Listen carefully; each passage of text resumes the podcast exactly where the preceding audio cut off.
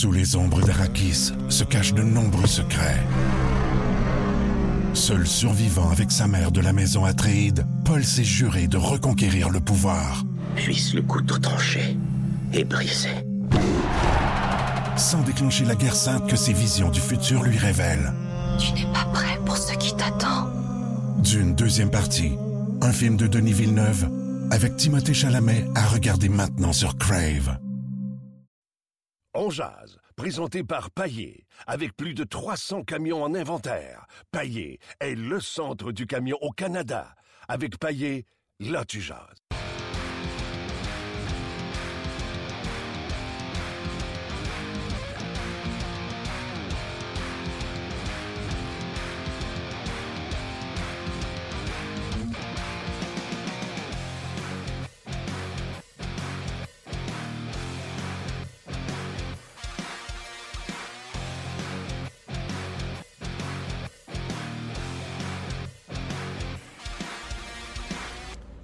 Bonjour et bienvenue à On Jazz, édition du 19 janvier 2017. Mon nom est Martin Lemay, en direct du centre d'entraînement à Brassard. Ah, il reste pour ça, puis personne sur la glace. Les derniers euh, sont voyage, partis. voyage aujourd'hui. Jour de voyagement. C'est pas grave. Il y en a qui ont fait du temps supplémentaire. Ouais. Euh, Daniel Carr vient de vider une chaudière avec euh, des lancers. Jacob Delarose. Ça, là, c'est, tu sais quoi, Jacob Delarose? C'est un surfer. Tu comprends-tu? Là, il est resté avec les extras. Fait qu'il a eu l'air d'un gars qui a fait du extra.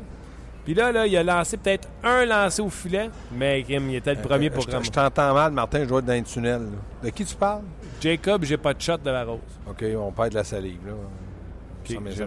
Ça m'intéresse-. Non, mais c'est parce que je- moi, Mais t'as raison. c'est un sacrilège que ce gars-là joue sur l'alignement du Canadien. Hier, je l'ai regardé, il était mauvais, rien que sur un temps. Bref, salut Gaston. Salut, Martin. Comment vas-tu? Bien, toi? Euh, je vais bien. Est-ce que je vais mieux que Michel Terrien? Ben, Michel Terrien était pas euh, était sérieux, très sérieux. Cette année, là, cette saison, c'est une des bonnes bons entraînements qu'il a fait, que lui a dirigé. Puis euh, quand ça allait pas à son goût, il sifflait. Il était en maudit, mettons? Ben, il était déçu. Je pense qu'il était très déçu. Lui, hier, euh, a, donné comme raison que le Canadien n'a pas compétitionné contre Ouais. Pittsburgh, mais à talent égal, Pittsburgh avait une meilleure formation que le Canadien. là, mais, Mais c'est pas les joueurs de talent qu'ils ont battu hier. Non, c'est ça. Il y a eu un travail fait contre eux. Donc, lui, il pensait qu'en. Si, on lui avait dit avant le match, Michel, si Crosby n'a pas de points, Malkin n'a pas de, points, il aurait dit, Oups, on, a une chance de gagner. Mais il y a eu un bon entraînement, 40 minutes. C'était pas long, mais c'était intense, c'était sérieux. Et j'ai aimé euh, le 67. Le capitaine a donné l'exemple. Il a patiné. Il y avait des échecs avant contre défenseurs, sortie de zone rapide, échec avant à trois euh, pour que les défenseurs puissent prendre un rythme de match. Parce que Michel a dit, on n'a pas d'entraînement, donc c'est difficile pour les, les joueurs d'arriver dans un match avec un rythme très On va élevé. dire la vérité. Là, hier, Redmond, Petrie, Beaulieu, à certains moments donnés, pas capable de sortir la rondelle de la zone. là, il était prêt que Ouais, la rondelle c'est ce qu'on a entraîné avec des passes courtes puis des passes précises. Puis même encore là, il y a eu Petrie qui s'est fait avoir avec de la nonchalance. Michel lui a dit, euh, même si c'est un vétéran, de temps en temps, moi je dis que l'entraîneur a quand même le droit de donner des directives, de dire Hey, je suis pas content, pourquoi tu fais ça? Galchenyuk n'était pas content, mais lui, on sait pourquoi il n'était pas content, parce qu'il est plus sur le même trio que Radulov et Pacioretty. C'est Dano qui était là ce matin. Donc ça, c'est sûr que pour Galchenyuk, euh, il n'était pas content, mais moi, je le dis et je le répète, je pense que Galchenyuk est un très bon joueur de centre, mais pas d'affinité avec Pacioretty. Il a des affinités avec Radulov et Pacioretty a des affinités avec Radulov. Donc on fait comment, là? Ça va pas bien. Fait que là, on a positionné Dano, parce que Dano a eu un succès avec les deux. On va voir ce que ça va donner. Puis notre ami euh, Galchenyuk était avec euh, André Ghetto puis euh, Shaw. Pas les mêmes passeurs, mais il va avoir de l'intensité. Puis André Ghetto, il faut lui donner ça. Depuis deux, trois matchs, semble être un peu plus rapide, un peu plus concentré. Puis ça, ça, ça a porté fruit. Même si hier, il a été chanceux, c'est lui qui a marqué le but. Euh, Galchenyuk, euh, sur la patinoire ce matin, euh, Lucie, c'était pas une pratique facile. Non, mais euh, lui, on peut y trouver, en tout cas, moi, je peux y trouver plein d'excuses. Je suis pas un, un gars d'excuses, mais quand tu as une absence, très longue absence, 4, 5, 6 semaines, puis que tu arrives, puis tu dois jouer le match au lieu de t'entraîner, c'est pas la même chose. là. Mais est-ce qu'il s'entraîne comme faut? Ben là, je l'ai vu faire un peu de patin, je l'ai vu faire des lancers, ce qui s'entraîne comme faut. Moi, ce que j'aime pas de Galchenyuk, c'est dans un entraînement où Michel donne des directives, de pas être d'accord ou de bouder ou de ne pas faire la passe. Ça, je- j'ad- j'admets pas ça parce que il est quand même encore jeune Et je pense que dans sa carrière, il va avoir des entraîneurs qui vont lui dire il faut recommencer, c'est pas ça que je veux. Il n'est pas joueur-entraîneur, il est juste joueur. Donc ça, ça me plaît pas. Quand Michel Therrien dans le milieu de la glace, qui regarde un exercice puis qui s'étire le cou comme ça, Oui, ben, puis. pour regarder ce qui se passe, tu vois qu'il est attentif. Puis quand il est dans le milieu de la glace, puis qu'il sait qu'il pourrait avoir une rondelle ses jambes ou ses patins, il veut que ça soit très précis parce qu'il aime pas ça. Il s'est déjà fait casser les côtes à, Pittsburgh, puis il veut pas recommencer ça. Fait que quand il est dans le milieu de la glace, il veut absolument qu'on qu'on s'applique. Puis moi, je, je trouve que c'est bon après une défaite comme hier, puis là, il y a deux matchs qui s'en viennent. Appliquez-vous, puis on va recommencer à gagner. Euh, la question que je pose aux gens, je vais te la poser tout de suite. Tantôt, François Gagnon va se joindre à nous. Je vais lui poser également la même question. Est-ce que. Est-ce qu'il commence à avoir. Commences-tu, toi, Gaston Terrien, à paniquer ou tout est correct, tout est au beau fixe? je panique pas, puis c'est pas tout est au beau fixe. C'est pas vrai. Là. Hier, tu as perdu un match de hockey euh, parce que tu as vu les lacunes du Canadien. Moi, je pense que cette équipe-là commence à être essoufflée. Pourquoi qu'elle est essoufflée? Pas parce qu'il y a beaucoup d'entraînement, c'est qu'il y a eu tellement de joueurs blessés, on a surtaxé. Un gars qui est habitué de jouer 10-12 minutes par match, puis là, Michel lui demande pendant un mois, cinq semaines, six semaines, 15, 16, 17 minutes dans un rôle qui n'est pas habitué, à un moment donné, ça te rattrape. Donc, quand il y a eu des blessures, on a demandé à Dano, on a demandé à Barron, on a demandé à Andrighetto, on a demandé à Mitchell, à Flynn d'en donner un peu plus. C'était correct. Mais tu me faisais remarquer juste avant d'arriver en ongle Oui. qu'il manquait juste Markov et Patterson, et Patterson ne jouait pas tous les matchs. Non. Donc, le Canadien a presque une équipe complète. Parce que Desharnais, on, on le sait, lui non plus, n'était pas un joueur que Michel euh, demandait énormément. Il, il- Desharnais était bon, mais on sait que Desharnais, là, il, il est appelé à laisser euh, sa place peut-être à Dano. Mais il reste une chose, que là, maintenant, Galchenyuk doit prendre du rythme. Mais du rythme, tu le prends dans les matchs. Là, ça fait quelques matchs. Puis moi, j'aime pas ce que, comment il, il- il joue dans le moment. C'est-à-dire qu'il n'est pas le, le- le dominant, le gars qui, qui est intimidant avec la rondelle. Il prend moins de lancers, il est moins bien placé. J'aimerais ça, là, après les deux matchs là, qu'on- qui vont jouer Devils puis euh, Buffalo, qui qu'on dise, hop, Galchenyuk, là, il est revenu ce qu'il était. En tout cas, à mon avis, c'est, j'espère que ça va être ça. Et curieusement, euh, avant de te poser ma prochaine question, on va aller rejoindre François Gagnon. François, salut. Salut! Comment vas-tu? Maman, ça va toujours bien. Tu sais, moi, c'est toujours bien. Good. Euh, écoute, François. Ça va mieux que le Canadien. Oui, exactement. Puis tu le sais, je pense que tu es pareil comme moi aussi. On n'a jamais, depuis le début de la saison, personne, ni Gaston, ni François, ni Martin, cédé à un vent de panique en disant euh, que ce soit Price ou le Canadien. La question, quand même, se pose. Un moment donné, si ça continue comme ça, les gars, va falloir se dire que le Canadien, ça va pas bien. Pourquoi? Début de saison 13-1-1. Et depuis ce match contre les Blackhawks de Chicago, le Canadien est 14-12-5, soit joue pour 500. Et dans cette partie de victoire-là, là, le Canadien a seulement 4 victoires, 10 défaites et une défaite en prolongation selon Pierre Houd contre les équipes qui sont qualifiées pour les séries éliminatoires. J'ai sorti plein de statistiques qui sont entre guillemets négatives. Par contre, la statistique positive, c'est que le Canadien est premier dans sa division, 10 points euh, devant les euh, sénateurs d'Ottawa qui sont dans le groupe des meilleurs deuxièmes, donc ils sont Avec quatre matchs en main pour les sénateurs. avec quatre matchs en main. Tu as raison de le mentionner, devant les sénateurs. Et comme disait Carey Price hier, faut rester positif. On ne gagne pas la Coupe Stanley en janvier. Donc, François, je te pose la même question que j'ai posée à François puis que je passe, euh, que j'ai posée à mes auditeurs, aux auditeurs. Est-ce qu'il commence à avoir un vent de panique chez toi? Non, non, il n'y a pas de bonne panique, mais l'inquiétude monte. Il y a une différence entre panique et inquiétude. Quand tu paniques, tu réfléchis plus, puis tu prends des mauvaises décisions, puis là, tu t'énerves, puis là, tu, tu, tu laisses place à l'émotivité. Tu as raison, Euh, François, j'ai marqué inquiétude sur euh, le Facebook d'RDS. C'est moi qui c'est- Je ne sais même pas me relire. OK, OK. Parce que il est normal d'être inquiet parce que le niveau de jeu du Canadien a perdu. Euh, tu sais, on peut passer au travers des matchs, là, les 40, euh, c'était le 45e hier, le 44e.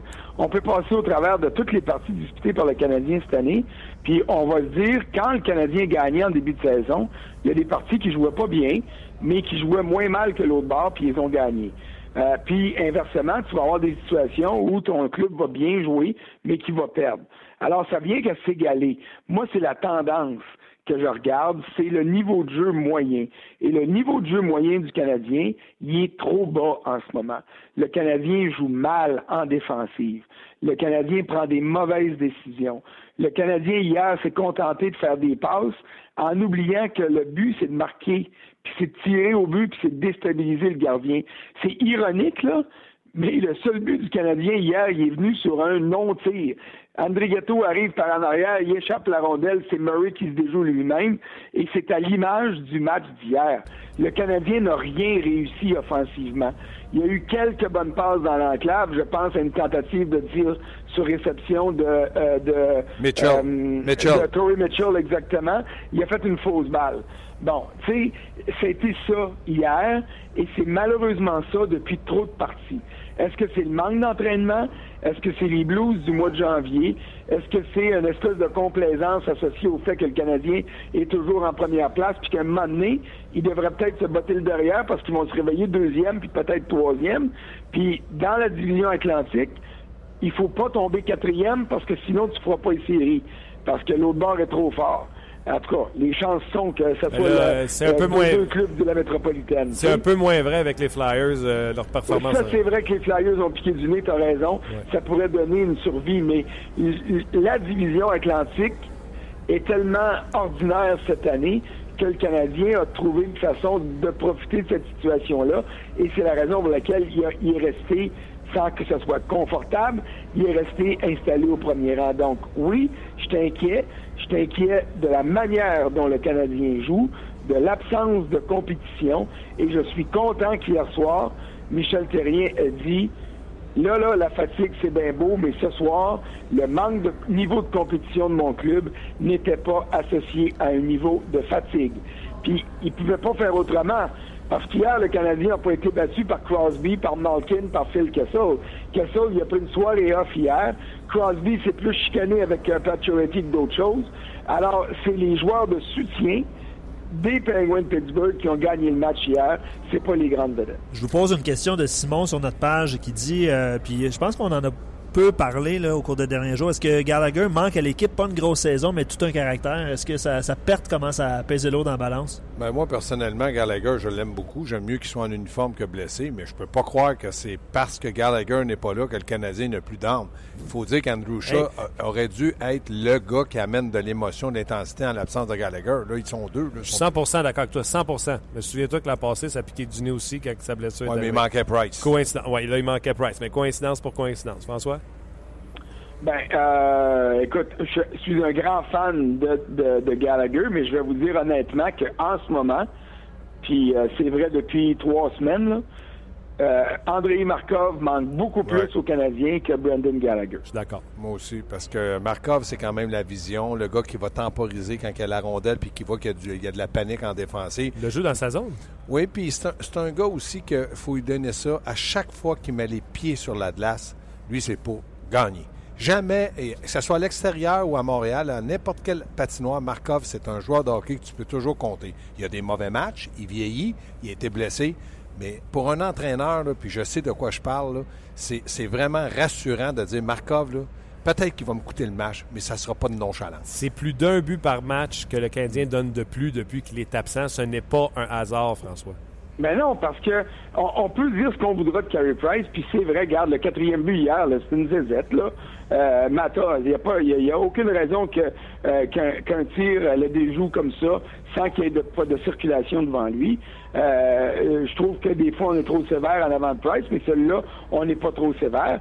Mais regarde encore une fois hier la qualité des occasions qu'on donne et la grossièreté des erreurs en défensive. Je veux dire, Jeff Petrie, hier, il était délivré, entre guillemets, euh, de, euh, de Nathan Beaulieu. Ben, je peux te dire une affaire, ça l'a pas aidé, parce qu'il a fait deux flats, là, Ah euh, ouais. coup sur coup dans le territoire du Canadien, puis ça a donné des buts.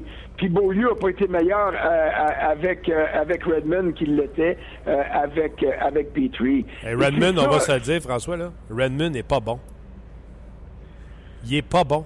C'est pas un Ben- bon défenseur. Le flash qu'on a vu au camp d'entraînement, on a tout fait, hey, quelle acquisition. Là, on le regarde jouer. là, il y a une situation où il peut jouer tous les jours. Michel Terrien, s'il pouvait le pas le mettre sur la glace, il le ferait. Ben, ben, il y a une raison pour laquelle, à un moment donné, après 6-7 parties, il a été sorti de l'alignement.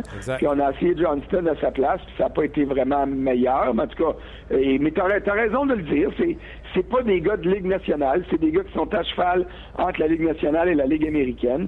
Puis c'est des gars qui sont dans des situations qui sont inconfortables en ce moment. Sauf que je ne pas le blâme sur Redmond. Là. Je vais m'attaquer bien plus à, Beaulieu, je vais m'attaquer bien plus à Petrie. Hier soir, là, tu regardes le match, là. J'étais avec Michael Farber, mon collègue anciennement de la Gazette de Sports Illustrated, puis on regardait l'utilisation des duos de défenseurs du Canadien. Puis c'était intéressant hier parce que les Pingouins, tu as les deux gros trios, mais tu as aussi les deux trios de soutien qui étaient peut-être les meilleurs hier. Puis là, on regardait Emeline puis Weber un moment donné contre Crosby. Ils revenaient prendre deux, 30 secondes de leur souffle. C'était Malkin sur la. Oups, on les envoie là. Mais à un moment donné, les autres trios faisaient... Que, que Weber et Emeline terminent la soirée de travail hier dans le positif, là. Hey, hey, hey, c'est un exploit, là. Et puis, Plécanet, hier, a prouvé encore une fois à ceux qui disent que c'était pas bon, ben que euh, au moins dans dans son la qualité de son jeu défensif, il était en mesure euh, de, de, de s'en tirer euh, contre les meilleurs joueurs de l'autre côté. C'est les joueurs de soutien qui n'ont pas fait la job hier, et c'est le premier trio. C'était un des pires matchs globalement pour Radulov, Pacioretty et euh, le temps qu'ils ont été ensemble, parce qu'à un moment donné, euh, Michel Terrien a fait ce que tout bon coach doit faire. Quand il voit que ça marche pas, ben euh, il essaie de brasser la soupe, mais la soupe a collé au fond hier soir. Euh, je veux juste, François, je veux t'expliquer une théorie, là, parce que je l'ai en tête, puis je t'écoutais, mais je veux pas la perdre. Moi, il y a quelqu'un qui me dit hier, Gaston, Carey Price, il est nonchalant, il semble pas intéressé. Puis là, je pensais à ça en m'en venant ce matin à l'aréna, puis je me disais, Carey Price, là, depuis le mois de mai, qui, qui, qui, a une remise en forme, qui a du conditionnement physique pour faire le championnat du monde, la Coupe du monde, il est obligé de travailler. Pendant que les autres étaient en vacances, lui, là, c'était au pic papel, puis il a dû travailler très fort pour retrouver sa forme, puis être capable de jouer à un niveau très élevé. Depuis le mois de mai, donc ça fait quand même neuf mois que lui, là, c'est au jour le jour, à chaque quotidien, à chaque fois qu'il se lève le matin, c'était entraînement, entraînement. Moi, je pense que Carey Price, et c'est pour ça qu'on le ménage, commence à être vraiment fatigué.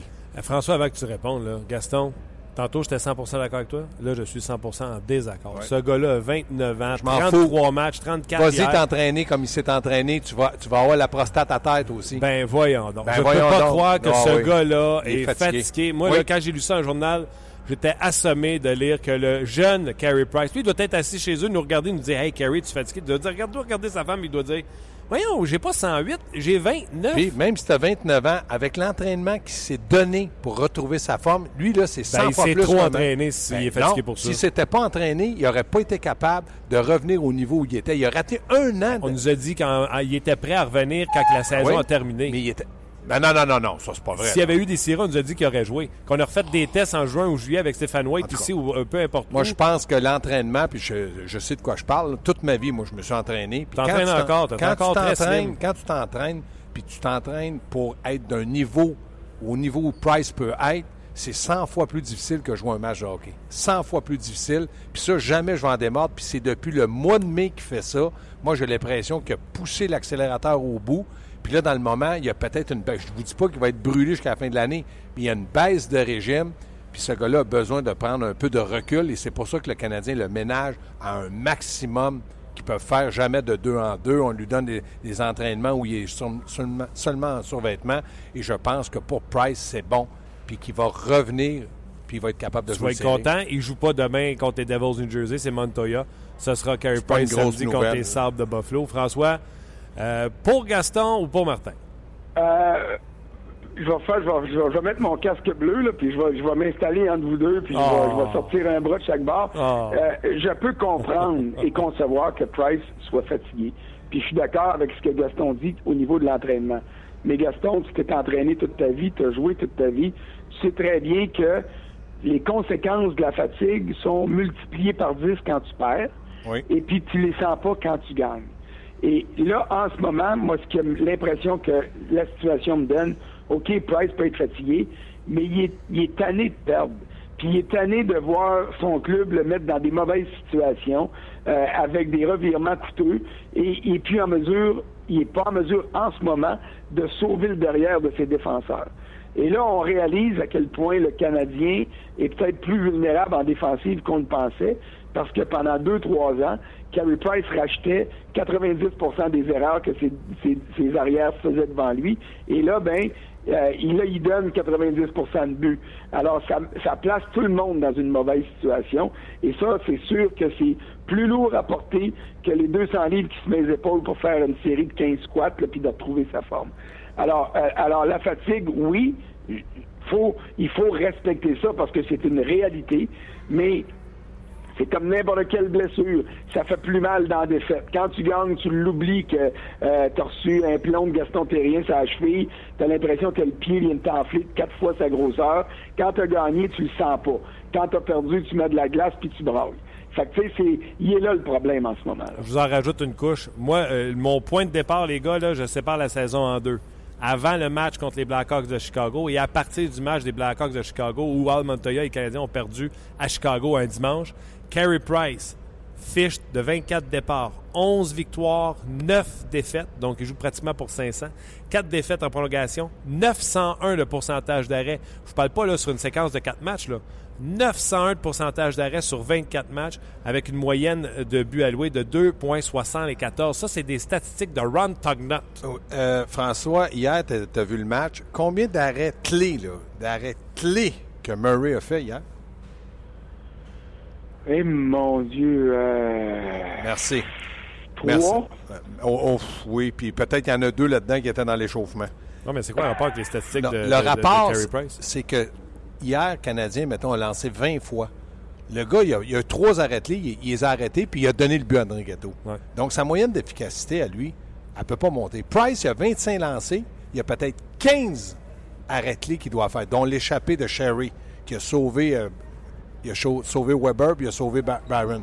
Moi, je pense que les lancers de qualité que le Canadien accorde sont trois fois plus nombreuses que ce que le Canadien peut faire sur l'autre gardien. Correct, transporte le problème ailleurs. Le Canadien n'est pas bon parce que son gardien but numéro un, qui est supposé être le meilleur au monde, a des statistiques de Ron Tugnut. Je viens de t'expliquer les statistiques, t'as pas compris? Oui, oui, je te regarde. Ça, là, je te il- dis, à 25 lancés, puis que tu es obligé de faire 15 arrêts-clés, tu peux pas avoir des. Je veux juste te dire que je paye pas mal plus cher ma défensive avec Weber puis Petrie que Pittsburgh payait sa défensive hier avec Trevor Daley puis euh, Dumoulin puis Mata puis euh, Yann Ah, Cole. Dumoulin, puis- Dumoulin est même pas là, il est blessé. Fait que, ouais. Tu comprends? Fait que euh, c'est pas. Tu sais, qu'on joue pas bien, c'est parfait. On va commencer à pointer du doigt. Si tu es défenseur, si tu es coach qui ne prépare pas bien, on va pointer quelqu'un parce que c'est pas vrai que l'autre bord, il a une meilleure défensive hier que le Canadien de Montréal en termes de talent.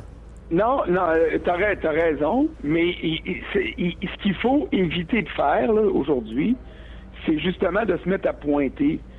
Ce qu'il faut faire, c'est prendre un pas de recul puis dire est-ce qu'on a mal évalué le Canadien? OK? Et hier soir, on regarde le match aller. On dit depuis le début de la saison que le Canadien est un club rapide puis que, c'est un club qui est intimidant par sa vitesse. M'excuse, mais le Canadien est une seconde écart en arrière des Pingouins sur chaque jeu hier. Absolument. Alors, il y a d'autres clubs qui sont vraiment rapides. Collectivement, quand le Canadien joue bien euh, et puis que Carey Price euh, euh, colmate les problèmes ou atténue les problèmes euh, de, euh, du Canadien, c'est vrai que c'est une bonne équipe de hockey. Mais chaque fois qu'on se- quand on se fait poser la question, combien de fois, quand le Canadien gagnait au début de la saison, combien de fois vous avez dit aux gens qui vous disaient cette année, c'est la coupe? Combien de fois vous avez dit oui, c'est vrai, cette année, c'est la bonne? Ouais, oh, on va se calmer les. On sait tous, ceux qui suivent le Canadien au quotidien, on est tous conscients des lacunes. Et c'est normal, on les voit au quotidien. Quand tu vois un club au quotidien, tu vois bien plus les défauts que tu vois les qualités. Mais il faut, il faut les voir, ces défauts-là, parce qu'à un moment donné, quand Carey Price réussit pas à, à les, à, les, à, les, euh, faire contrepoids à ces défauts-là, quand l'avantage numérique est plus en mesure de donner des victoires comme c'était le cas en début de saison avec Shea Weber puis son plomb de la ligne bleue, ben là, tu vois les réalités de l'équipe refont surface.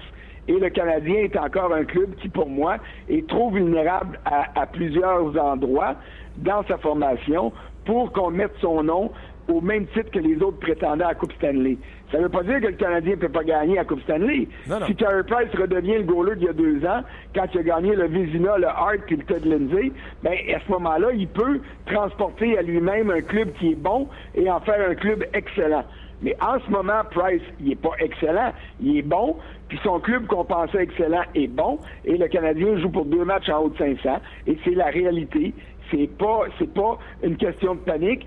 C'est le Canadien est là où il devrait être si son gardien est pas phénoménal. Quand conversation d'ailleurs pour compléter sur Price, euh, Gaston, une petite conversation entre Stephen White et Carey Price avant que Carey Price débarque de la glace tantôt euh, à l'entraînement. C'est quelque chose qu'on voit rarement, là, mais ça ressemblait à un petit pep talk là, avec un petit coup de jambière. là. Oui, puis c'est tout à fait normal. Mais moi, hier, quand je regardais le match de, de- de Pittsburgh, la force de Pittsburgh, c'était le contre-attaque. Ce Exact, c'est Ce que le Canadien n'a pas l'habitude d'avoir contre eux. Le Canadien a bon- euh, avait un bon échec avant. Hier, le Canadien patinait, mais la contre-attaque de Pittsburgh était de loin plus rapide et plus talentueuse. C'est ce qui a fait la différence. Parce que le Canadien, hier, a commencé le match, a eu deux, trois occasions. Puis là, ça Dirais-tu, dirais-tu, Gaston, que le match s'est joué un peu là? Parce que enlève les chances de marquer parce que les ma- le, le monde prenne les chances de marquer puis ils prennent la, la- la- c'est comme une forme de, de, de home plate, là, c'est comme une forme de marbre qu'on met devant le Puis là, on, on prend les, les chances directes. Mais la bine de, de, de Weber sur le poteau, elle compte pas des chances de marquer. Le lancer dévié, je pense que c'est Flynn ou Byron à côté du filet, que le filet est complètement ouvert. C'est un lancer frappé, euh, passe qui est sur sa palette. Il arrête complètement dans un filet désert. Le Canadien a manqué des bonnes chances de marquer en première période. Et, et le Canadien, donnons crédit à Michel Therrien, sort tout le temps bien en première période. Oui, si le Canadien concrétise sur une ou deux occasions, Ça s'appelle du talent, ça. Puis moi, je pense qu'il y a des joueurs du Canadien qui ont. Pour être dans la Ligue nationale, ça prend du talent. Mais après ça, pour être comparé talent versus talent, ben, sûr que Pittsburgh tire. tu regardes Mitchell, le lancer sur réception qu'il a raté, c'est pas grave, il l'a raté. Mais la rondelle était à plat sur la glace, la passe était parfaite. Si ça avait été Malkin ou Crosby, peut-être ça aurait été un but, peut-être ça aurait été une grosse chance de marquer. Lui, il n'a même pas été capable de lancer. Je, je ne le blâme pas, je constate. Le Canadien, hier, c'était talent versus talent, il ne pouvait pas rivaliser. Même Et je si. peux-tu rajouter là-dessus, Gaston? Vas-y. Parce que tu as, tellement raison au niveau du filet offensif, mais inversement, quand on renverse les rôles puis que c'est un club, peu importe son nom, euh, un club qui arrive près du filet du Canadien, depuis 10-15 matchs, ce club-là va profiter, va maximiser ses chances, alors que le Canadien réussit pas à le faire à l'autre bout. Tu tu regardes là, à Détroit, Vanek, est chanceux, Vanek, de marquer, mais les, les clubs adverses profitent des lacunes défensives du Canadien. Puis c'est là où Gaston avait raison tantôt, Martin, en disant le Canadien donne tellement d'occasions de calibre A, A+, A++, qu'à un moment donné, Price réussit pas. Puis je veux pas le, le- le- je veux pas y enlever sa responsabilité, même que là, là, si moi j'étais Stéphane Waite, à un moment donné, j'arrêterais de donner des tapes sur les jambières, puis je donnerais une petite tape sur le bord de la tête en disant euh, euh, Anybody home, là, euh, ça serait le temps de se réveiller, là. Parce qu'il faut, il, il faut le cajoler. Euh, c'est, c'est le meilleur gardien de but au monde. faut ménager ses susceptibilités. faut ménager son niveau de, de, euh, de fatigue, puis tout ça. Je suis bien d'accord. On faut éclater dans le sens du poil. Mais à un moment donné, euh, un petit wake-up call, puis dire, euh, OK, là, qu'est-ce qui va pas, là? Un petit, un petit électrochoc de temps en temps, ça ne fait pas de tort. Et euh, j'ai hâte de voir quand est-ce que cet électrochoc-là va tomber. On n'en sera jamais conscient parce qu'on le fera pas publiquement, c'est certain. Mais euh, Price a besoin de se faire euh, de, se faire brasser une petite seconde. Là, hier, il l'a dit, il faut que je sois meilleur. Euh, J'étais content de l'entendre parce que ça va faire aussi de dire que c'est toute la faute des autres. La catégorie, la catégorie, le grade des occasions a monté, c'est vrai, mais ça ne peut pas excuser non plus l'ensemble des contre-performances de Price. Exactement. Ça peut pas tout expliquer. Là, je voulais vous parler, euh, entre autres, à Gaston de Galchenyuk, parce que Michel Terrien a fait une déclaration sur Galchenyuk pendant son point de presse, pendant que nous autres, on jase. Mais le collègue Harpin Bazou est allé dans le vestiaire, est allé voir Carey Price, il a dit Pete, as-tu pratiqué ton blocker dans la pratique? Parce que vous savez qu'il y a un journaliste de TSN qui vient me poser la question hier soir. Puis Carey Price a pris son blocker, puis il a montré, puis il a dit Garde toutes les taches noires, j'ai pratiqué. Non, non, mais ça, c'est correct. Mais Carey Price, là, c'est un professionnel, c'est un émotif, c'est un caractériel. Donc, c'est sûr que certaines questions des journalistes ou de n'importe qui, ils vont en rire, puis d'autres questions, ils viennent fâcher. Mais ça, ça, ça fait partie de sa personnalité. Mais il est pas fou, là. Il sait très bien, lui aussi, que peut-être qu'à l'occasion, il a accordé un, ou deux mauvais buts du côté du bloqueur, puis après ça. Ça, hein. c'est pas important. Mais Galchenyuk, ce qu'il a fait ce matin, moi, je suis pas d'accord. Michel a le droit de dire écoute bien, je t'ai dit de passer en arrière de l'entraîneur, tu passeras pas en devant de l'entraîneur. Puis monsieur, il aime pas ça. Explique pourquoi tu dis ça. là. Parce qu'il il faisait un entraînement de trois joueurs qui devaient aller lancer sur le gardien de but. Puis Mi- Michel avait positionné, François, les quatre entraîneurs sur les points au- euh, entre les deux lignes bleues. Puis il disait à l'allié Ouais. droit, passe l'autre côté, l'allié gauche, puis le centre au milieu. Puis Galchenyuk, lui, a passé en avant pour prendre la vitesse. Michel a sifflé. Il a dit non, je t'ai dit en arrière. Là, il le regardait en voulant dire euh, t'es qui ou t'es quoi? Moi, je m'excuse, mais ça, je suis pas capable. Puis pas capable parce que si un entraîneur n'a pas le droit de se faire respecter ou de faire respecter ses directives, ben moi, j'aurais dit à Gal- Galchenyuk, si tu pas content, tu dégages. Parce qu'à un moment donné, tu perds un match, tu as le droit d'être un peu déçu le lendemain. Puis Michel n'a pas crié. Puis là, Galchenyuk le regardait. Puis là, c'est sûr qu'il était fâché parce qu'il s'entraînait avec Andrietto puis Chat. Il n'a pas aimé ça. Monsieur n'a pas aimé ça.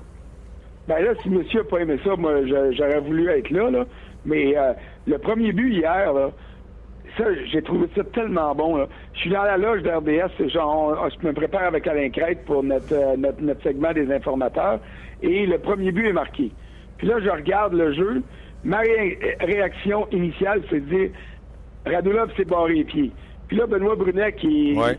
qui connaît le hockey euh, plus que bien du monde, puis qui a toujours été un gars intelligent sur la glace, offensivement puis défensivement dans la Ligue nationale. Vrai. Il dit François, il dit c'est pas Radulov, il dit c'est Galchenyuk. Puis là, il me fait passer le jeu au ralenti. Puis là, tu t'en rends compte. Galchenyuk puis Pacioretty, ils se laissent glisser pour en revenir. Le quatrième homme, là, c'est Ian Cole qui prend la- la- Voilà. la- le tir. Il dit c'est Galchenyuk, là. Et, et, et Galchenyuk est sur le neutre depuis sa sortie de zone des Pingouins. Il patine pas. Radulov, il se barre les pieds, t'as raison. Mais t'as vu, comme bien des amateurs, j'ai vu ce qui était évident, puis j'ai pas vu le, le- le vrai responsable. Puis le vrai responsable, c'est Galchenyuk. Puis il joue pas bien depuis qu'il est revenu. Puis le coach avait raison de le mettre un matin sur un autre trio. C'est-tu- Ça, c'en était un électrochoc dont je parlais tantôt, qui est nécessaire de donner à des jeunes, puis à des vedettes même de temps en temps. Michel? Terrien l'a fait avec Pacioretty. Euh, il il l'a fait avec bien d'autres joueurs. Puis il serait peut-être temps qu'on voit un petit électrochoc du côté de Carey Price aussi. Sais-tu pourquoi que Galchenyuk euh, a agi de- sur ce jeu-là? Parce que lui, il il est pas fou. Il- a vu quatre chandails blancs. Ian Cole est à ma gauche, trois devant, trois plus un, quatre. Si jamais la rondelle, elle est coupée puis qu'on peut flipper la rondelle ou la lober, je suis assuré d'un 2 contre 1 parce qu'il savait qu'en arrière, il y avait Pacioretty ou Radulov ou même les deux. Donc, il a voulu tricher une situation de match pour une contre-attaque en offensive. Ça, Michel, tu le connais, François, Il y a eu- ça y pue au nez. Ben oui, parce il- que c'est exactement le contraire de ce qu'on prône tout le temps. ça. Sois bon en défensive, et puis les occasions vont Voilà. générer à l'attaque. C'est ça. Là, ce que Galchenyuk a fait, c'est qu'il a demandé à ses chums d'être bons en défensive pour que lui triche puis de l'avoir en attaque. Puis finalement, c'est lui qui est responsable du but qui est accordé. Voilà. Alors, euh, ça fait partie des, des réalités des fois qui sont un peu plus subtiles puis qu'on remarque pas dans le déroulement d'un match. Mais ce que Michel Terrien a vu à l'entraque quand il est revenu, là, puis quand il écrit sur le petit carton, là, des fois le monde se demande qu'est-ce qu'ils peuvent bien écrire sur le petit carton? Oh, c'est le vrai coupable. Pendant que tout le monde, les 21 000 qui regardent la game au Centre Bell, puis le million qui regarde à la maison, on se dit, ah ben, Christy, Radulov a perdu équilibre, il s'est barré les pieds. Ben, le coach, là, c'est pas le numéro 47 qui est écrit, c'est le numéro 27, puis il a dit, euh, lousy back check. That's it, that's all. Le, le- le jugement il était rendu, et c'était le bon jugement qui était rendu. Moi, je Plusieurs- pensais, je pensais qu'il écrivait, euh, euh, mettons que sa, sa blonde, sa femme l'avait texté, oublie pas la pinte de lait. Donc, une pinte de lait, un pain puis une demi-livre de jambon. Ouais, Je vais oui. te dire une affaire, là, dans la situation qui est là, là, même le yogourt va cailler dans le bureau de Michel Terrien parce qu'il multiplie les heures. Alors, je veux même pas imaginer la couleur du lait quand il va rentrer à la maison. Ça, c'est ça. D'ailleurs, euh, Galchenyuk a eu plusieurs longues présences sur la glace. Il débarquait pas à Non, certains mais le moments pire, le pire là-dedans, là, c'est Radulov. Hier, le Carbo, là, pour que Carbonneau en parle à l'antichambre. Radou et Galchenyuk ensemble hier, c'était pas le fun. Radulov, Non, hier, puis là, Pacioretty était paresseux aussi. Ce trio-là était lamentable. Il n'y a pas d'autre mot. Là. Mais- Ils ont fini à moins 7 à 3. Puis ils ont trois tirs, puis les trois viennent de Pacioretty, puis je suis pas sûr qu'il en a un bon dans le lot. Là. Alors ça, c'est une preuve à quel point ce trio-là, hier, a rien fait de bon. Pacioretty a fait amende honorable lorsqu'il a été changé de trio. On a senti vraiment là, que le capitaine a tenté de donner un boost à son jeu, à son coup de patin, etc. Je reviens à Galchenyuk. Michel Terrien a mentionné tantôt euh, c'est très facile de voir que Galchenyuk n'est pas au niveau qu'il était euh, au début de saison. Je prends la responsabilité d'avoir mis Galchenyuk dans une situation aussi importante tout de suite à son retour de blessure. J'aurais dû, en pensant qu'il ferait le même résultat qu'il a fait, en donnant les mêmes résultats qu'il a donné avant sa blessure. Donc, il, explique sa décision de peut-être de le reléguer sur un autre en disant qu'il n'est pas prêt pour. Euh, moi, j'avais dit à un moment donné, quand il va revenir, peut-être jouer un match, euh, une période sur un deuxième, troisième trio pour reprendre le rythme. Mais Michel lui a pensé, puis moi, je pense, pense pas que Michel, moi, j'aime pas ça quand il fait des choses de même. Il n'a pas pris une décision pour dire, hey, toi, Galchenyuk, je vais te faire payer la note, je vais te mettre dans une. Non, il a pris la décision pour l'équipe, ça n'a pas fonctionné. Bon, ben, il peut dire à Galchenyuk, maintenant, regarde, on va prendre un peu de recul. François, il l'a dit, il faut prendre un petit peu de recul pour mieux avancer. Les deux prochains matchs, c'est Devils puis Buffalo rebâtis un petit peu ta confiance, reprends ta confiance à l'ancien, à passer, puis tu vas retrouver. C'est sûr qu'il va retourner là un jour, mais ça peut prendre un match ou deux. Moi, j'ai rien contre ça. François? Ben, écoute, il est payé pour coacher. C'est ça. C'est ça, le coaching. Puis, on a vu combien de fois un gars qui revient d'une longue blessure être très, très bon le premier puis le deuxième match quand il revient, puis après ça, la réalité le rattrape. Donc, Michel Terrien a voulu maximiser. D'ailleurs, souvenez-vous, là, le premier match que Galchenyuk est revenu, il n'a pas joué une grande partie, mais il a marqué un beau but, il a fait dévier un tir de Mark Barberio, euh, puis il a marqué. Euh, mais ça l'a rattrapé, le, le, manque d'entraînement, le manque de cohésion avec les coéquipiers, parce que faire du vélo stationnaire, c'est bien, bien le fun. Mais tu feras jamais le tour du monde sur un vélo stationnaire, tu restes cette place. Hein? Fait que euh, c'est la même situation quand tu pratiques tout seul puis tu patines en rond. Tu as l'impression que tu vas vite, là, mais finalement, quand tout le monde est sur la glace, tu réalises que tu vas pas vite pantoute. Alors, alors c'est normal. Puis, il y, a, cette réalité-là. Michel a voulu peut-être profiter de ça. Là, il est obligé de, se, de, de modifier puis s'ajuster, et c'est sa job de le faire. Mais il y a les autres aussi. Quand tu vois Shaw et tu vois euh, qui revenir, euh, les, euh, tous les joueurs de soutien qui ont rempli ces chaises-là, il faut pas qu'ils disent bon ben là les Kings sont revenus, là je peux baisser mon niveau de jeu d'un cran. Ben oui. Non, non, il faudrait qu'ils continuent à jouer au même niveau qu'ils jouaient pendant l'absence de ces gars-là, justement pour que le club soit plus fort. Alors il y a eu comme une baisse de régime de tout le monde, et puis euh, avec les résultats qu'on connaît. Ok, je vous laisse partir, mais j'ai quand même travaillé pour des statistiques, fait que je veux juste vous en donner une avant de partir. Vous me direz voir si euh, ça rajoute un peu à votre euh, mouvement d'inquiétude. Le Canadien, à ses 31 derniers matchs, n'a que 9 victoires en temps réglementaire. Est-ce que. Moi, je trouve ça ordinaire comme statistique. Ça veut dire que leur tiers de leur match, ils ont gagné en temps réglementaire. C'est vrai que les Canadiens, surtout sur la route, ont réussi à soutirer beaucoup de victoires, soit en prolongation, mais surtout en prolongation. Est-ce que c'est une statistique qui vous dit, euh, ouais, ça fait un bout de temps que le Canadien est, entre guillemets, ordinaire? Je, je, rajouterais que quelques victoires ont été acquises parce que le gardien de but de l'équipe adverse avait mal à la prostate.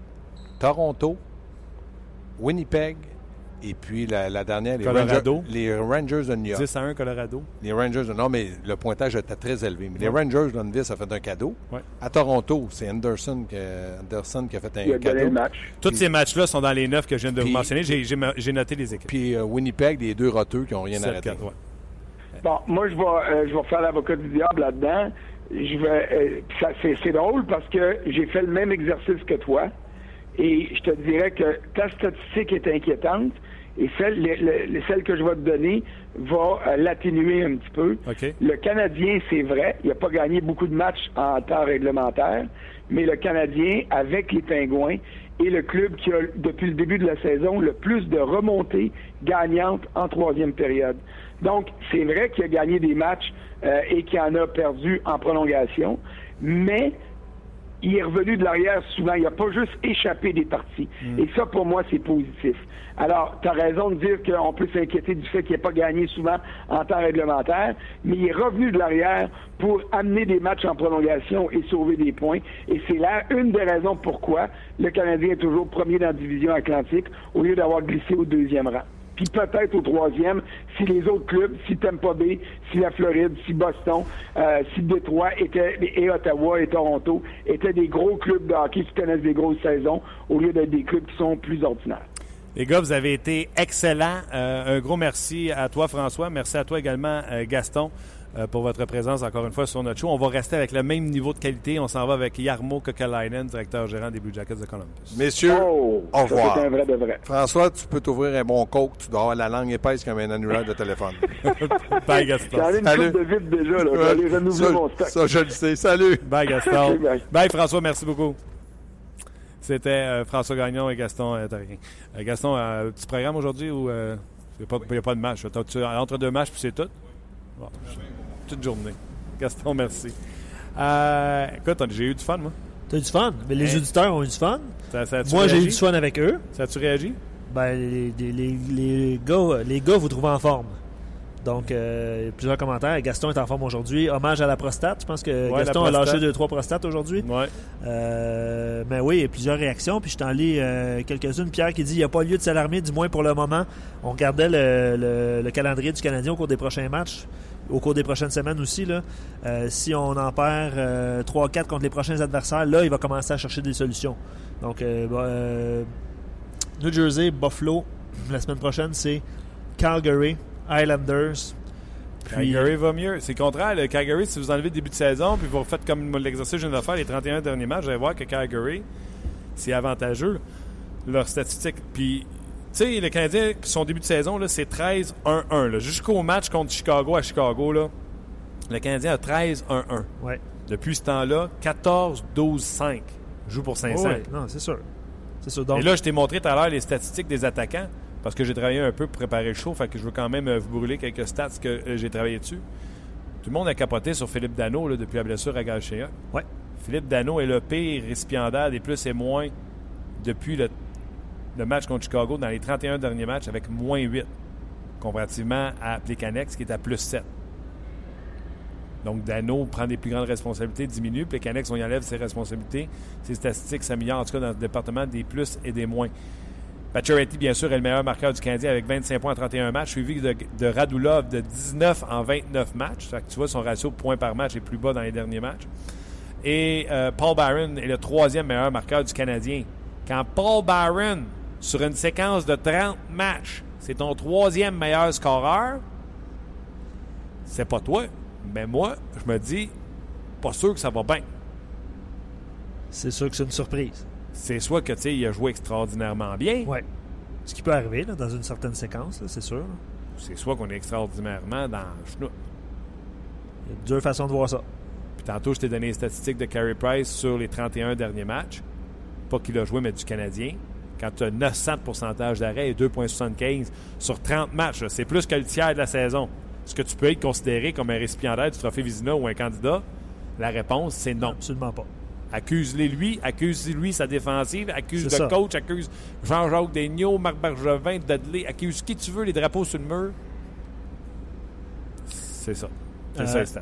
Je te lis un commentaire. euh, les trois derniers matchs avec euh, Al Montoya devant le filet, trois victoires et ce en accordant trois buts et plus par match. Ah oui. Là, on reconnaît la défensive poreuse sans blâmer Montoya. Hey. Et là, c'est plus facile à, à Carey Price de le blâmer. Puis rien sur sa défensive. Bon, Tu sais euh, que j'ai oublié de sortir mes statistiques. Tu sais, t'es un un gars de statistiques aujourd'hui? Ah, j'ai travaillé, regarde les statistiques. Mais là, je les avais dans ma poche, je les ai pas sortis. La prostate, les statistiques, coudonc, c'est bien chaud, ça. euh. Tu vois, là, la feuille, là, je l'avais dans mes poches. Ouais. J'aurais pu montrer ça au gars.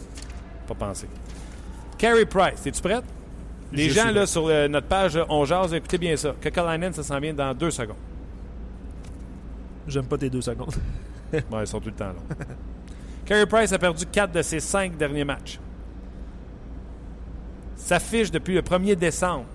8 victoires, 7 défaites, 3 défaites en prolongation, 2,95 de moyenne, 891 de pourcentage d'arrêt. Carey Price a accordé zéro but combien de fois cette année? Deux blanchages? Deux blanchages. Il a accordé un but combien de fois cette année? 12 fois sur ses 34 départs, ce qui est excellent. Ouais. Deux buts, sept fois. Carey Price a accordé trois buts, deux fois. Jusqu'à maintenant, ses Ça bien. statistiques sont excellentes. Oui. Quelques exceptions. Combien de fois qu'il a donné quatre buts? On Ben, est rendu à 10. 10? 10 fois cette Wow. année, Carey Price a donné quatre buts. Wow. Combien de fois Carey Price a donné 7 buts? 5 jamais, 6 jamais. 7 buts, il en a donné une fois. Une fois contre le Wild. Donc, Carey Price a donné 4 buts et plus 11 fois cette année. Non, c'est. c'est euh, Là, si je rajoute le 3 buts, parce qu'on ne veut pas qu'un gardien donne 3 buts par match. Carey Price a donné 3 buts et plus par match 13 fois cette année sur 34 parties jouées. C'est ironique parce qu'on disait que dans la Ligue nationale, il fallait marquer 3 buts pour gagner. Tu te souviens, pas plus tard qu'au début de la saison. C'était le discours, mais là, ça a changé parce qu'il y a beaucoup de buts euh, qui se marquent dans la Ligue nationale. Je pose une, dernière question de Simon avant d'aller à, M. Kakalainen. Ne manquez pas ça.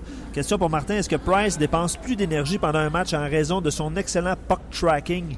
Il paraît qu'il est un des meilleurs dans la Ligue nationale pour... euh, Oui, mais euh, exemple, euh, hier sur le premier but, oui, c'est le premier but là, qui a beaucoup de trafic devant lui, puis il y a un gars qui s'est assigné direct devant lui. Fait que Carey Price se fait que se mettre en position de base, en papillon, de en espérant en qu'elle frappe. Il n'y avait aucun effort de tracking. Là. Je pense que Carey Price, il est d'un bonbon mélangé. Là. Il a besoin de retrouver. Tu sais, gardien de but, là, tu sais comment c'est. là. Quand là, tu vois la rondelle grosse, puis que tu arrêtes les rondelles que tu vois même pas, tu sais que tu as confiance en tout ça. Carey Price, présentement, est dans un creux de vague de, de confiance, de technique, de. Tu sais, on le voit plus souvent sur le derrière, euh, pas Ouais. d'affaire ses fesses, tu sais. Euh, ça va- je suis confiant que ça va venir. Puis, tu sais, la fatigue, je l'achète zéro, mais zéro, zéro, zéro, zéro, zéro. Ben, il y a deux façons de le voir. Tu l'achètes ou tu l'achètes pas. Toi, tu l'achètes pas. C'est ça. Bravo, Luc. Merci. Euh, Kekalainen, directeur gérant des Blue Jackets de Columbus, la meilleure équipe de la Ligue nationale de hockey, l'équipe numéro 1 au classement en général. Le segment On Jazz vous est présenté par Paillé, le centre du camion au Canada. Eh bien, on a le plaisir de s'entretenir avec le directeur gérant des Blue Jackets de Columbus, Jarmo Kekalainen. Mr. Kekalainen, how are you doing? I'm doing well, thank you. How are you doing today? I'm uh, awesome, and I guess you are doing very well seeing your team at the top of the NHL. Uh, I think it's no secret for nobody. Nobody had the Blue Jackets at, uh, at that rank when it was uh, preseason time. How? Why? How come your team is doing so well? Well, I think it's a combination of a lot of different things. Um, we have uh, gotten very good goaltending this year. Um, our defense is, is, has transformed from from uh, last year to be more mobile, better in transition game, better at moving the puck out of our zone, and and um, some of our veteran players that probably underachieved last year are back to their uh, own level and, and better. And we have one of the youngest teams in the National Hockey League, and, and I think that we're improving from inside, where those young players have gotten to another level, and and um, that's that's how our team has improved. Are you? I guess you are, every GM says we uh, the target to be in the playoff, and from then, from there we'll see what's going to happen. Even you, because you built that team, you made that trade for Johansson for Jones. uh, you you draft Wierenski. Even you, are you surprised to see how good your team is playing right now? Well, like you said, I don't think anybody expected us to be in the top of the standings. I don't think we did either, but but we certainly knew that we were better than what we showed last year. We we finished 27th in the league. We knew we were better. A lot a lot of people picked us to be uh be really good last year, and we got to an 0 8 start and never from that. But um, you know, we're we're um, we're a young team, as I said before. We're going day by day, trying to get better, trying to improve. Um, I think the biggest improvement still for us has to come from within, where our young players take another step.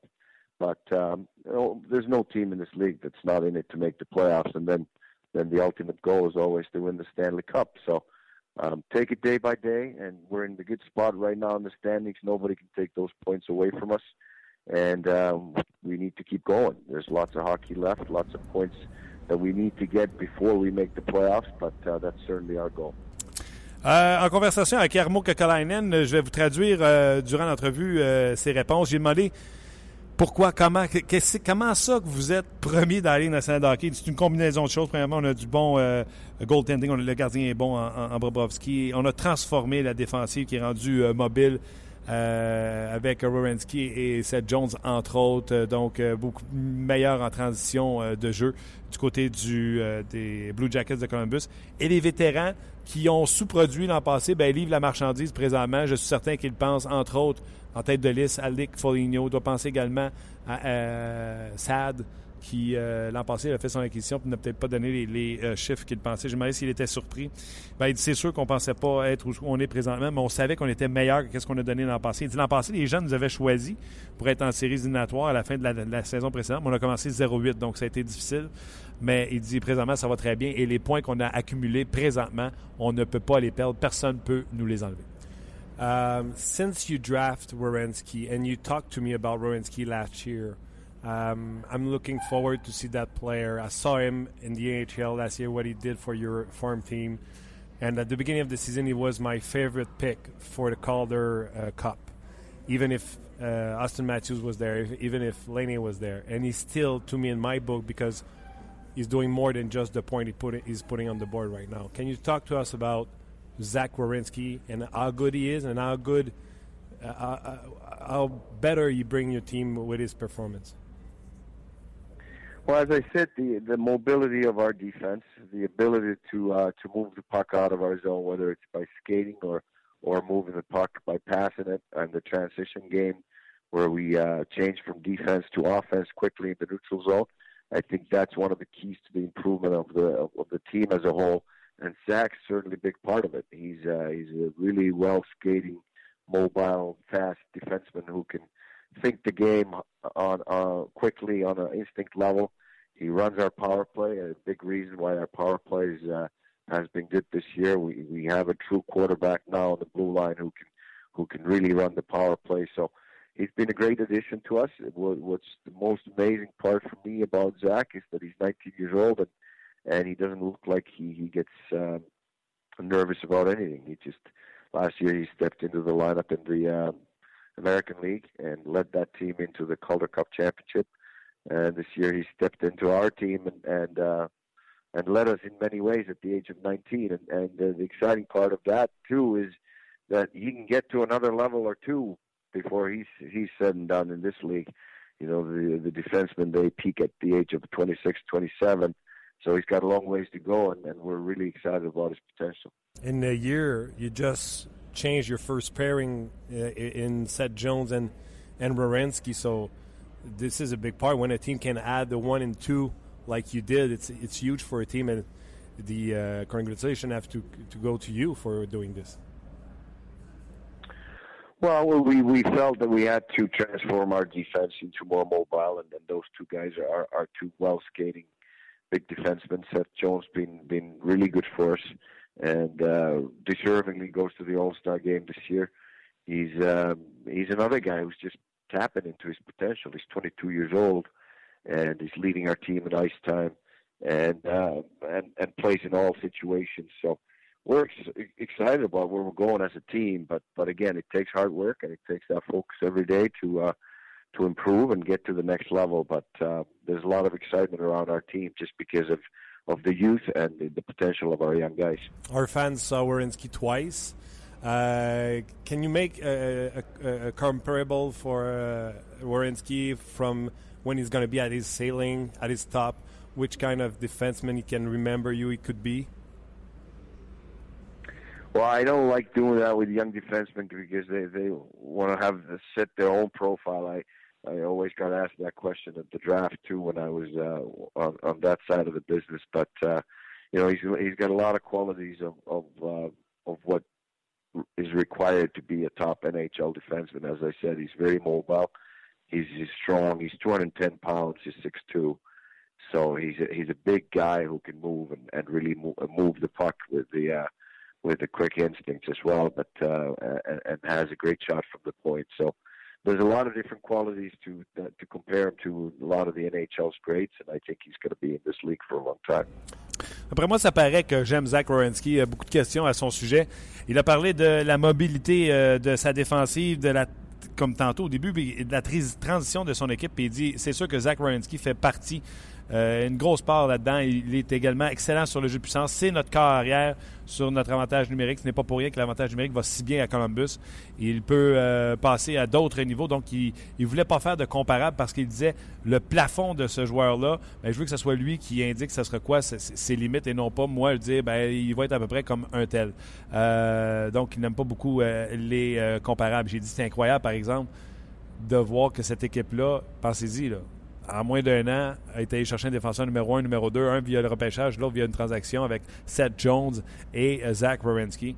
Et euh, il dit Ah oui, c'est extraordinaire. Il dit C'est ça, on voulait ajouter de la mobilité. Puis il dit Dans le il parlait de ses, de, ses, aptitudes. Il dit excellent lancer, l'instinct extraordinaire, mobile, bouge la rondelle rapidement. Puis on oublie qu'il est 6 pieds 2 et 210 livres. We have to talk about John Tortorella. everybody was surprised when you hired him. He did have. Uh, the turnaround everybody thought he could have, and he went to the World Cup. Was not uh, as good tournament for for his, I will say, the, his reputation or his resume. And he comes in Columbus, and everybody thinks is going to be a collapse. And he goes there, and he's the runner-up for the uh, Jack Adams this year, and he looked like he's a different coach than he was in the past. Can you talk about John Tortorella this year? Yeah, I think people get too easily labeled because of the results that that the uh, the sports uh, produce. I think that uh, we're obviously in the uh, the result oriented business, and you need to produce results um, in the pro sports. Otherwise, you're you're going to be looking for another job, and and this um, obviously in coaching, that's that's um, something that they have to deal with, and. Um, but there's a lot more that goes into the process of, of what they do every day and how they approach their job and, and how they prepare their team, uh, the details, the uh, the uh, teaching that goes on one on one with the young players and and older players, the way they keep players accountable, the culture that they built within the locker room, and, and how our team works. And I think the big credit goes to our our uh, coaching staff and led by John Tortorella about you know how we prepare, how how uh, well we are in, in shape right now, how well our special teams work, how our systems have changed to uh, maybe more modern. And I think he's got a really open mind that way. He's not set in his ways that, that hey, here's how we do it, here's how we did it 20 years ago, and here's how we're still doing it. He's very open minded to uh, to improve, change, and get better. But uh, I think that he was unfairly labeled as an as an older coach that um, was set in his ways just because of the results weren't there for for the last couple of uh, years of his coaching elsewhere. But um, you know he's been in the league for a long time, and he's the winningest uh, American-born coach, and he just reached 500 wins and has won the Stanley Cup. So those things don't happen by accident. And he's a good coach. I understand that. Uh, which kind of relationship you have with, with your coach? Are you close to uh, your head coach uh, on the day to day? Like example, Tortorella told us he doesn't want practice anymore the, on the game day, stuff like that.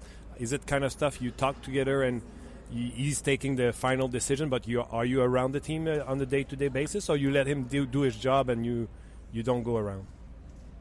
Well, I certainly let him do his job, but that doesn't mean that I'm not in in uh, contact and and uh, in conversations with him every day. We we talk all the time. We talk every day, and, and he uh, he welcomes my opinion on things. I let him do make the coaching decisions. Obviously, that's what he was hired for, and I think that's that's what needs to be done in the good relationship between the general manager and a coach. But uh, you know, he listens to me. I listen to him, and and together we uh, we make good decisions, hopefully, and and I think we have a good partnership that way. That uh, you know, I I have trust in him, and he has trust in me, and mostly in the personnel decisions that that we make on the management side and he's been great to work with. Bien, c'est intéressant euh, ce qu'il raconte au sujet de euh, John Tortorella. Parce qu'on s'avoue, Tortorella arrivait du champ gauche quand il était engagé. Euh, pas de succès avec les Canucks de Vancouver. Il s'est fait sacrer dehors, coupé dans le derrière. Coupe du monde, ça marche pas. Et dit l'important, c'est comment l'entraîneur se prépare, le processus pour arriver à ses fins, l'enseignement qu'il fait avec les jeunes joueurs, avec les vétérans. L'équipe est en forme, l'équipe est préparée, l'avantage numérique va bien, le désavantage numérique va bien, il communique bien avec ses adjoints. Il est ouvert d'esprit, contrairement à ce que plusieurs personnes pensent, de penser qu'il pense encore comme un entraîneur de 20 ans. Il dit c'est un c'est injustement le, taguer, le, mettre dans cette enveloppe-là. C'est un gars qui est ouvert d'esprit, euh, qui a su s'ajuster. C'est pas pour rien qu'il a gagné 500 matchs en carrière, une Coupe Stanley. Ce n'est pas par hasard. J'ai demandé la relation qu'il avait avec Tortorella. Est-ce que c'était un directeur gérant qui restait loin ou était proche? Je le laisse faire ces choses, mais tous les jours, on discute ensemble. Il dit, euh, on a une excellente euh, communication. J'écoute quand il me parle, il, m'écoute quand je parle. Euh, on, a, on, a un trust envers les. On, comment je dirais ça en français? on a une, euh, on se fait confiance un et l'autre et on prend des bonnes décisions ensemble. Talking about good decision, uh, everybody's talking about the signing here in Montreal about Radulov. You went out there and you picked up somebody like nobody look at it, Sam Gagne, and he's giving you good production on the power play, even on the four, on your fourth line. How this is one of the best signing in, in the last July. Well, sometimes there's a perfect situation for both sides, and I think that's what Sam saw in ours. He, he saw a situation where he could uh, get back to playing the role that that he needs to play in order to be successful. He needs to play with skilled players. He needs to get uh, in the power play. Those are his biggest strengths: his skills, his, his instincts, his hockey sense. And and people call it our fourth line, but we have Scott Hartnell who consistently gets gets 20 goals, and Sam Gagne who's been uh, over a .5 points per game producer um, in the years that uh, he was in the National Hockey League, even with a couple of years of, of struggling in there. And now he's he's back to uh, um, a great pace. So I, I think it was a great opportunity for him, and he saw it and he took it, and it was a it was something that our team needed. We didn't have a uh, great center depth. He's a right-handed centerman, and, and can play wing and center and and fit into our power play perfectly. So I think it was just one of those perfect situations that um, you know we we knew what we were getting from knowing Sam from a long time ago and from having scouted him in junior and and through his uh, pro years. And Basil McRae and our staff knew him from London ever since he was a kid, uh, knowing his dad and the whole family, and and uh, it just uh, everything everything was a perfect match, and, and he's been great for us so far. Did you knew when you trade Ryan Johansson for Seth Jones? Did you know at that time you would have still have good offense? Because right now you're on the top in the NHL for your power play, for the goal score, and Boone Jenner is not even in your one of your best player on the ice. And uh, two years ago, Jenner and Ryan Johansson were your two best uh, point scorers. So, did you know when you made that trade you could fill that uh, that hole in offense and be still so successful?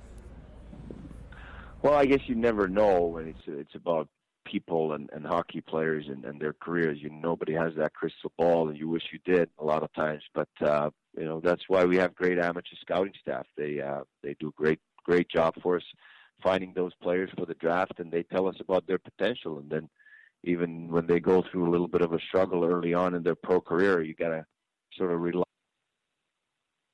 assessment that we got when we drafted them and and um, and see the potential. And you know, a guy like Alex Wenberg, he was a dominant player in the World Juniors and and um, in in Swedish league before he got here. The potential was there, and we knew it from our amateur scouts. Um, he just needed to mature, get stronger, and and get to the next level, and and he has been able to do that, and has has been really good for us. And and the same goes for you know Boone Jenner and, and uh, William Carlson and and a lot of our young forwards. Cam Cam Atkinson is a guy that's been improving every year. So we felt that that and I'm repeating myself, but we felt that we we have that great potential to improve from within, uh, even if we lose a big piece like uh, Ryan Johansson, because we felt that our biggest holes were on defense. Intéressant euh, la, la, réponse de euh, Yarko, Yarmo Kokolainen, directeur gérant des Blue Jackets de Columbus. M'excuserez, je, je, traduis en même temps. Euh, J'y ai parlé de la signature de Sam Gagné. On parle beaucoup de celle de Radulov ici à Montréal, mais Sam Gagné, il dit garde, c'est une situation parfaite. C'est un joueur de talent, c'est un joueur qui doit jouer avec des joueurs de talent et on pensait qu'on pouvait lui offrir ça et lui offrir également du jeu de puissance. Sam Gagné doit jouer sur l'avantage numérique et c'est ce qu'on lui a offert. Puis on parle souvent qu'il joue sur une quatrième ligne. Il joue avec Scott Hartnell. Euh, qui a été déjà un marqueur prolifique dans la Ligue nationale de hockey et il marque encore des buts pour les Blue Jackets de Columbus. Il dit en plus, c'est un bon fit pour nous. Euh, c'est un centre droitier qui peut jouer à l'aile, donc ça marchait avec nous autres également. Euh, il dit Je connaissais Sam Gagné, c'est moi qui euh, étais recruteur à Saint-Louis à l'époque, puis je suis allé le recruter à l'époque. Basil McCree, qui travaille pour les Blue Jackets, le connaît. On connaît son père, donc on connaissait son pedigree. donc, il avait pas, on savait qu'est-ce qu'on allait chercher en Sam Gagné. Et j'ai demandé sais, Boone Jenner ne produit pas pantoute. Ils ont échangé Ryan Johnson, qui était, il y deux ans, les deux meilleurs marqueurs de cette équipe-là.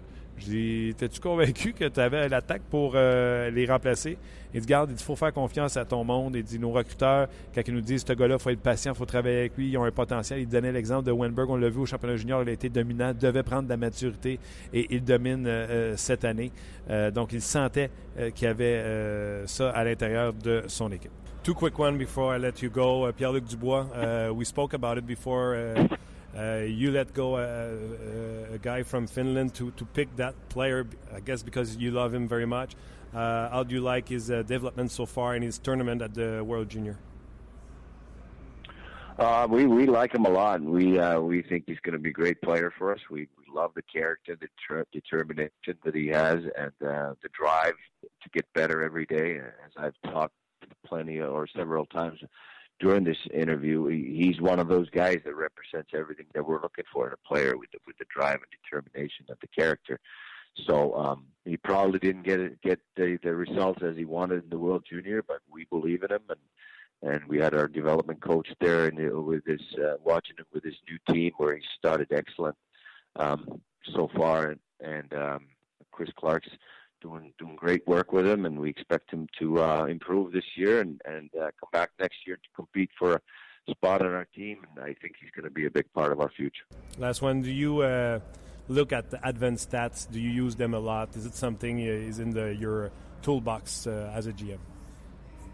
Yeah, absolutely. We we look at it every day and, and talk about it every day. We have Josh Flynn on our staff who who does a great job with that um, and and keeps me updated with all the new developments and and all the important uh, statistics that I need to know about on both individuals and teams.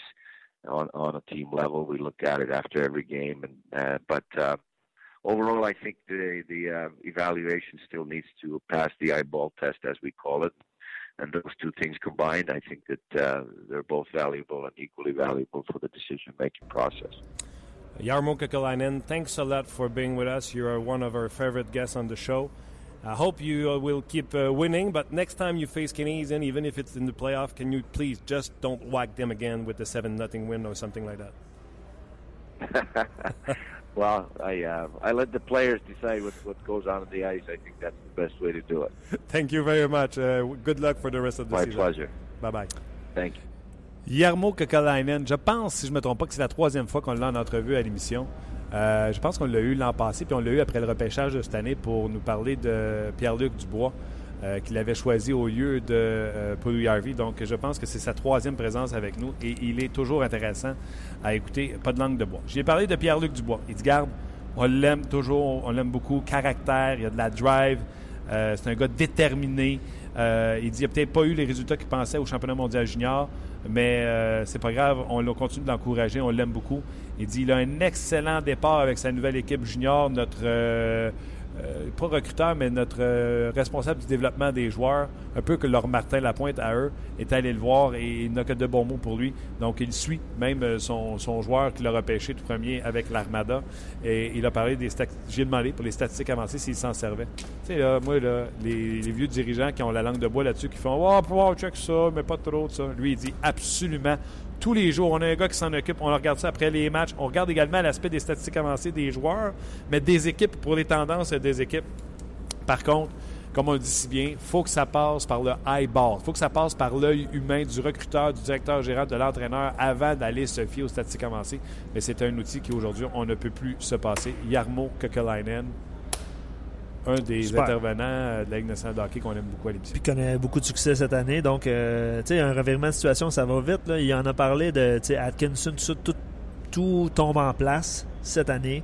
Atkinson, il disait qu'il se développait, euh, chaque année, il s'améliorait. C'est ça aussi. là. Euh, c'est ça. Tout, tout tombe en place. Euh, c'est incroyable. qui s'est planté l'an passé, qui avait une saison de plus de 70 points la saison d'avant. Exactement.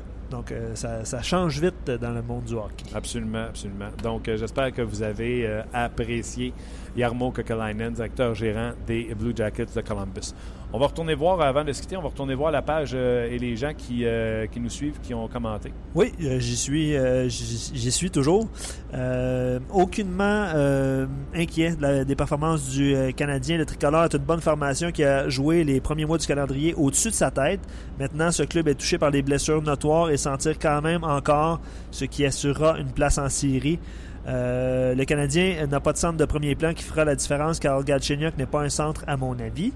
Euh, bon, on, on- mettons que on, on a des divergences d'opinion là-dessus, là, mais tant que cette lacune subsistera, euh, en ce club, on peut, euh, on peut penser un instant que notre équipe favorite sera un aspirant à la Coupe Stanley. Non, c'est parce que le message a descendu à cause de nouveaux commentaires.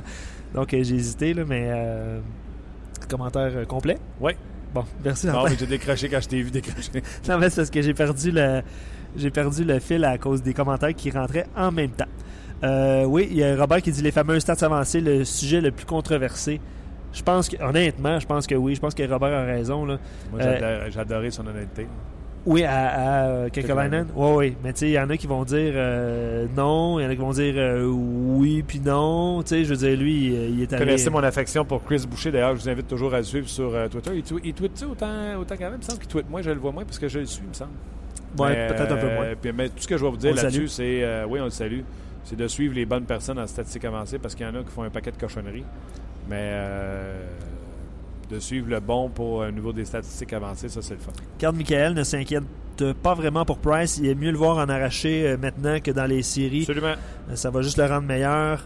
Euh, bref, c'est le, le résumé de son commentaire de, de Carl Michael. Puis, de toute façon, il l'a dit, hein, euh, Carey, euh, ça ressemblait au chill-out d'il y a On ne quelques pas années. comme Stanley en janvier. Ouais, mais c'était dit plus. Sais, puis j'ai entendu des gars là, qui sont pas placés pour parler qui faisaient la leçon tantôt à Mitch Gallo de TSN en disant que sa question n'était pas euh, légitime hier de poser des questions au sujet de le, côté bouclier de, de, Carey Price. Vraiment, euh, il y a des gens qui n'ont pas de, de cours d'intervieweur à donner. Ça, c'est un. Et deux, la question était légitime. Carey Price a même mentionné à Arpin Bazou tout à l'heure à l'entraînement qu'il n'était pas du tout fâché contre Mitch Gallo. C'est fait avec humour. Moi, L'ambiance est bonne. Moi, je trouve que ça a été très bien fait. La part de Carey Price également. Il l'a regardé, tu penses que je devrais là-dessus? L'autre dit non, c'est parfait. C'était correct. La question avait le droit d'être posée. Et je pense pas qu'il y a de mauvaises questions dans Bien d'accord avec toi. ben voilà, c'est ce qui met un terme à l'émission euh, d'aujourd'hui. Grosse émission demain en perspective. Euh, bien sûr, le Canadien, ce sera jour de match. Le Canadien qui, euh, présentement, est certainement déjà rendu à l'aéroport, euh, ou pas loin en tout cas. Euh, va prendre l'avion en direction de New Jersey. On vous rappelle, Anne Montoya sera devant le filet contre les Devils et Carey Price ici même à Montréal euh, pour affronter les sabres de Buffalo. Donc un 2 en 2. Ça, c'est le fun, on aime ça. Donc demain, on va en parler. On va en parler avec nos intervenants. Et, bien sûr, David Perron sera avec nous euh, demain euh, sans faute. Donc un gros merci à vous d'être là comme à tous les midis. Merci à toi, Luc Dansereau. Merci également à notre commanditaire GM Payet. Et on se reparle demain. Demain? Demain, pour une autre édition de On Jase. On jase vous a été présenté par Paillé. Avec plus de 300 camions en inventaire, Paillé est le centre du camion au Canada. Avec Paillé, là tu jases.